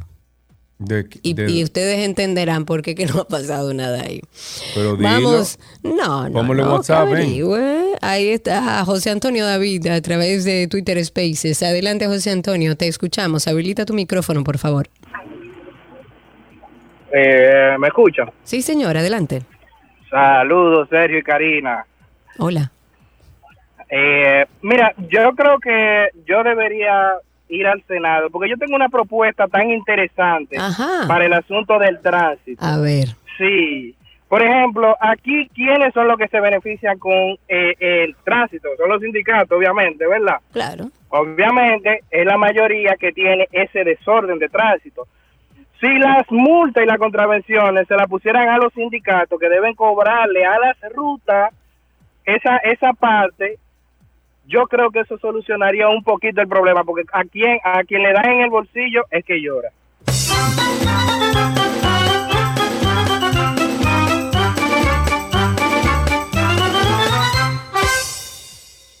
Con esto finalizamos tránsito y circo. Seguimos con más. Espérate, yo quiero, no podemos dejar cerrar este segmento, lo podemos hacer en noticias, pero ayer nos comentamos el video de dos personas que andaban sobre la Churchill en contravía, se llevaron varios Ah, vehículos. que yo te lo envié. sí. Y, ajá, y uno de ellos, que, que fue uno de los responsables del accidente, que andaba en plena Winston Churchill en contravía, cogió y se fue. ujú. ¿Y qué ha pasado con eso? Mm. ¿Y dónde están esas dos personas que estaban en contravía en plena Churchill? Pero eso es para que Hugo Mm. salga a buscarlo él. Hugo. No. Hugo, está- Hugo está en registro de motocicleta. O el DGC, o el Y. Hugo, Hugo está en, en ciclovía. Hugo está en otra cosa, manita. Dejemos hasta aquí tránsito y circo, ya regresamos.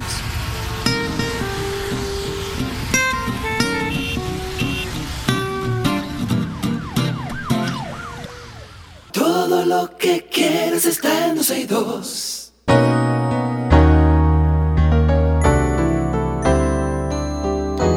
Estamos en nuestro segmento de medicina en 12 y 2 y en el día de hoy hemos invitado al doctor Francisco Benz Brugal, especialista en medicina física, rehabilitación y medicina del deporte. Y estaremos hablando con él en el día de hoy del dolor de hombro en las personas físicamente activas. Yo me voy a apuntar ahí, doctor, desde ahora. ¿Cómo está usted, doctor? Bienvenido.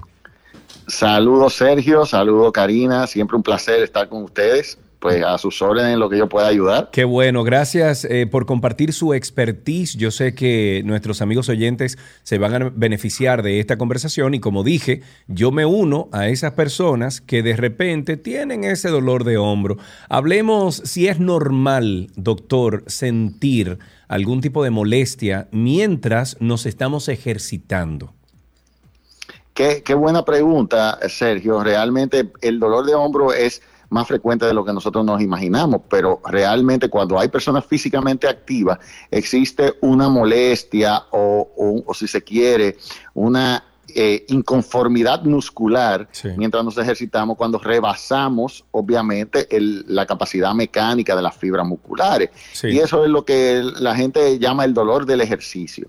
Pero ese que, dolor que no ese ser dolorcito, que ese dolorcito, doctor, aunque duele, los, o sea, eh, molesta en los músculos cuando uno se mueve, cuando uno se para, al caminar, etcétera. Ese dolorcito uno lo identifica como muscular, pero yo creo que usted se va a referir al otro dolor. Exactamente. Entonces, realmente nosotros tenemos que eh, eh, entender que este tipo de dolor es muy diferente.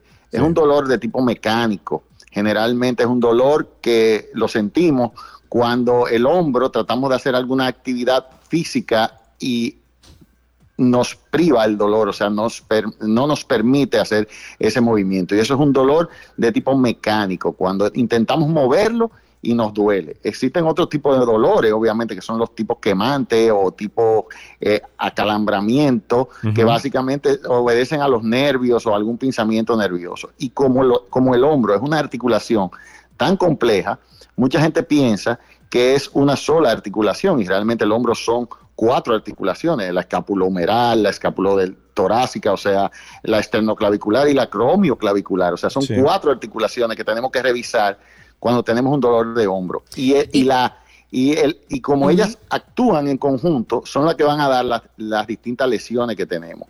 Ok. Pues ahí ¿Y tenemos cuáles músculo, ahí tenemos ser? huesos. Ajá. ¿Y cuáles serían las causas, eh, eh, Francisco, de esto?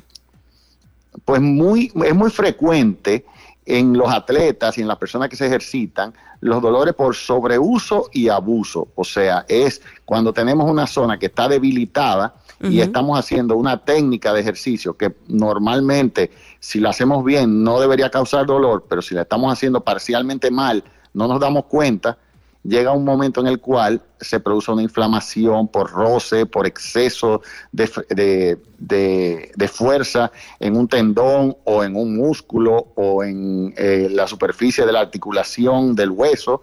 Entonces eso produce dolor, el cuerpo se empieza a quejar. Y esa es la causa más frecuente. El 65% de las personas que se quejan de dolor de hombro vienen por un problema de sobreuso, o sea, eh, y abuso. Generalmente lo que decimos una mala técnica de algún ejercicio o, de, o de algo que estamos haciendo. y ya el resto viene por algún tipo de traumatismo o golpe contuso en un momento, una coalición jugando fútbol o, eh, o- o un, bolazo jugando béisbol, o sea, no necesariamente algo por sobreuso y abuso. Una en los cosa, eh, muy frecuente. Sí, en los gimnasios muy frecuentes, sobre todo aquellos que no están asesorados por nadie. Pero, por ejemplo, y voy a utilizar un caso personal para ver si a alguien le sirve también. Eh, cuando yo estaba, cuando yo entrenaba hace algunos años para triatlón, nadando, eh, recuerdo que en un momento determinado empecé a, a sentir un dolor en el hombro. Pero ¿qué pasa? A- a- Jamás me duele si no estoy haciendo un ejercicio, si no estoy demandándole algo al hombro. Entonces, ¿qué uno hace en ese caso? Claro, eh, eh, aquí lo que sucede en este caso es que muchas veces eh, lo, se, se, se tratan este tipo de dolores, Karina, como de manera empírica. Me duele el hombro y ya aceptan como que el dolor de hombro es un diagnóstico. Yo tengo dolor de hombro, es un diagnóstico. El diagnóstico es algo mucho más fino. Se supone que de, yo debo decirte, bueno, tienes el tendón del supraespinoso con una inflamación, vamos a desinflamarlo y con eso el dolor se va. O tienes un síndrome del pinzamiento. O sea, hay diagnósticos específicos que se han estudiado por cientos de años y que definitivamente nosotros hemos logrado tener la receta para poder resolver esos problemas. Pero si no llegamos a un diagnóstico y nos basamos en empirismo, o sea, en básicamente me duele el hombro, mi tía me dijo que si me sobaba sebo, de que si yo qué cosa se me iba a quitar, bueno, pues tú sabes muy bien que no se va a llegar a ningún lado. Los atletas que utilizan sus hombros en movimiento, sobre todo eh, generalmente el 65% hacen alguna técnica que no está correcta y eh, la lesión viene por ahí. Es muy probable que tu lesión haya podido venir por algún problema de eso, pero también en algún momento hay gente que tiene que entender que el hombro tiene una íntima relación con el cuello y muchas personas que le duele el hombro tienen un dolor que puede ser proyectado desde el cuello por alguna hernia discal, por algún nervio que está pinzado ahí en el, en, en el cuello y eso se proyecta al hombro. En, y quiero aclarar esto que es sumamente importante y puede salvar una vida también, que si usted tiene un dolor en el hombro izquierdo y usted es un- una persona hipertensa, eh, con factores de riesgo cardiovasculares, primero atienda a ver si no es un problema de un infarto o algo del corazón que generalmente se proyecta al hombro izquierdo y usted tiene obviamente que, que prestarle atención a eso. Si no es algo cardíaco, entonces usted va al ortopeda, al fisiatra, al médico del deporte, porque ya usted sabe que de esa no se muere. Doctor, Eso ¿cómo, es muy importante. ¿cómo identificamos cuando un, do- con un- cuando un dolor es muscular y cuando un dolor es mecánico? Bueno, el, el dolor muscular es mecánico de por sí, porque generalmente cuando, cuando, cuando movemos eh, el hombro nos duele y cuando deja- cesamos el movimiento no nos duele. Pero realmente también recuérdate que en la terminación de los músculos son los tendones. Es ese attachment, ese, ese engranaje del músculo a una superficie del hueso. Entonces, generalmente en esa zona de los tendones hay mucha tensión, sobre todo en el hombro, que tenemos una estructura muy conocida y, o- y- y todo el mundo ya sabe de eso, eh, el manguito rotador, que son Ay, cuatro sí. músculos que se, son cuatro músculos que se, que se insertan ahí en, la, en el hombro y nos ayudan a darle estabilidad a esa articulación, pero también eh, nos ayudan a rotar en el mismo eje la cabeza del húmero, del hueso. Entonces, ese- esas, esas estructuras se lesionan con mucha facilidad porque el hombro es una, una, una articulación muy inestable. Y a la hora que estamos entrenando el hombro, nosotros tenemos que valorar muchísimo la fuerza de los músculos que están en la escápula y los músculos que están entre las dos escápulas, o sea, entre los dos homóplatos, para darle estabilidad al hombro. Por eso los nadadores tienen que prestarle atención a mucho, a mucho de eso. También los atletas que utilizan su hombro, por ejemplo, las jugadoras de voleibol, Claro. eh, los, eh, los lanzadores de, eh, de béisbol, Los los, pesistas también. todo ese tipo de cosas, los pesistas también, porque la, la- el fortalecimiento de esas estructuras en la base de la, del brazo, pues obviamente son, son vitales para un buen desempeño en el ejercicio. Eh, Y debemos, eh, doctor, dejar de ejercitarnos si sentimos algún tipo de molestia o podemos seguir ejercitando y consultar a un doctor. Pues eso va a depender de la intensidad del dolor y de la incapacidad que provoque el dolor. Muchas veces, si nosotros estamos levantando una pesa y esa pesa tiene 10 libras y de repente nos está doliendo el hombro, eso puede ser un, avi- un aviso de que estoy cargando demasiado. Si le pongo a 8 y veo que no me duele, entonces definitivamente yo encontré mi carga adecuada. Claro. Eh, entonces, pues, ahí no necesariamente tengo que parar, pero obviamente el hombro me dio un aviso. Sí, eh, en cuanto a la parte de parar, parar es necesario si usted tiene un dolor que, que- que es de moderado a severo. Si es un dolor leve, usted podría seguir modificando la carga del ejercicio y obviamente yéndose por debajo de donde se produce el dolor. Eh, en cuanto a la parte, pues yo creo que de, de parar, también ha- hay, hay veces que hay que parar y hay que aprender a parar también cuando uno tiene una lesión. Pero en medicina del deporte y en las personas físicamente activas, el objetivo principal de nosotros es modificar la carga de ejercicio. Hay muchas personas que con el solo hecho de modificar esa carga de ejercicio y encontrar la adecuada para el problema que está presentando, no, no tienen por qué parar. Ok, doctor, ya para finalizar, cuando sentimos un dolor, eh, ¿cuál es la primera recomendación que usted hace? generalmente yo le digo encontrar esa carga adecuada. Si no la encontraste es porque el dolor va a persistir aún, eh, eh, aunque lo muevas en cualquiera de las cargas, entonces tienes, un- tienes que parar. Eso es muy importante. La segunda es que normalmente cuando tenemos un dolor que, que comienza de súbito, no significa que usted se lesionó en ese momento. Usted se venía lesionando y esa fue la Claro. gota que derramó Sí. el vaso. Exacto. Entonces, básicamente, lo más importante es ponerse aplicación, aplicación de frío, puede tomarse un analgésico de eso que se, eh, se, se- se toman over the counter en cualquier país, no aquí, que es donde aparece cualquier cosa. Sí. Eh, yo generalmente les digo los nombres, eh, naproxeno, ibuprofeno o un acetaminofén. Pues, si a los tres días, luego de reposar, aplicarse frío y básicamente usted sigue con esa molestia, es mejor que vaya a visitar un especialista Claro. y que obviamente ahí se hagan imágenes y todo eso. Y por favor, si se van a llevar de un consejo, no se apliquen inyecciones de cortisona Uy. o de derivados esteroides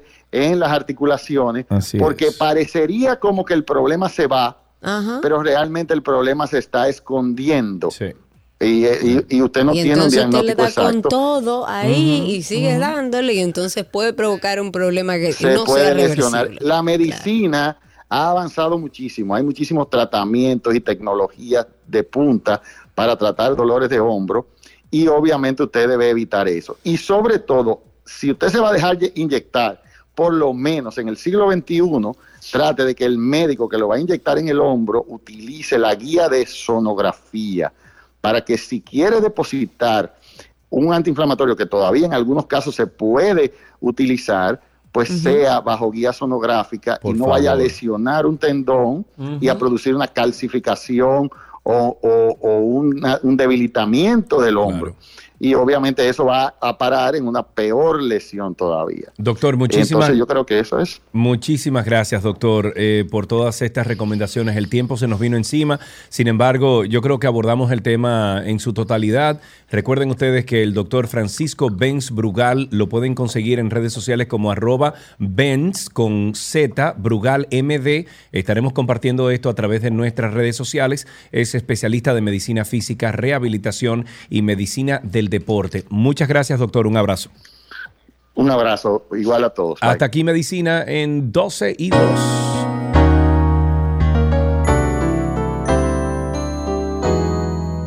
Todo lo que quieres está en 12 y 2.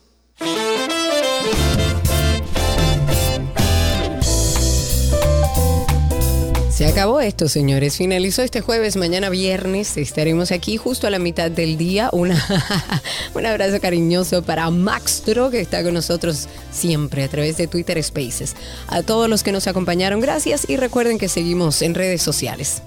Pórtense bien, nos escuchamos mañana a las 12 del mediodía aquí mismo en esta 91.1, 91.3 FM en toda la República Dominicana. Ya regresamos. No mentira, ya nos vemos.